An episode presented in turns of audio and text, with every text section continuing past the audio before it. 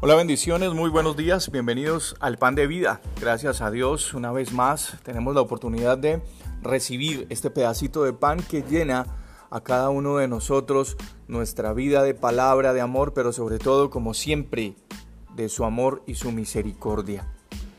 Dice la palabra del Señor en el libro de los Salmos, el capítulo 119, el verso 4. Tú encargaste que sean muy guardados tus mandamientos. Ojalá fuesen ordenados mis caminos para guardar tus estatutos. Entonces no sería yo avergonzado cuando atendiese a todos tus mandamientos. Te alabaré con rectitud de corazón cuando aprendiere tus justos juicios. Tus estatutos guardaré, no me dejes enteramente. Y esa frase que escribiría allí eh, David Ojalá fuesen ordenados mis caminos para guardar tus estatutos. Y me obliga a pensar en aquellos momentos en los que nos podemos sentir presa de la vergüenza por haber eh, sentido en algún momento lo que no debíamos sentir o fallado a otros o a nosotros mismos. A Dios también. Pero el salmista no se detiene allí.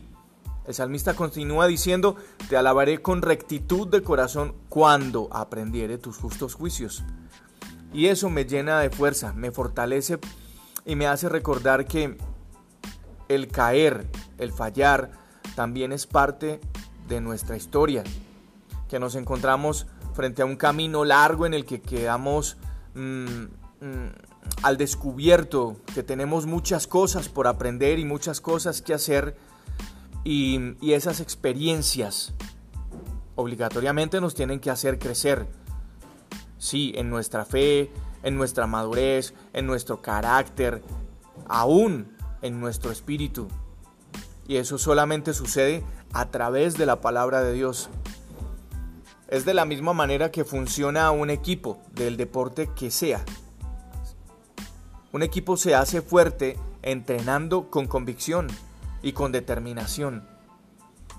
Eso es a lo que nos invita este versículo. Eso es a lo que nos está llevando este pan de vida, Dios en este pan de vida eh, eh, en esta mañana.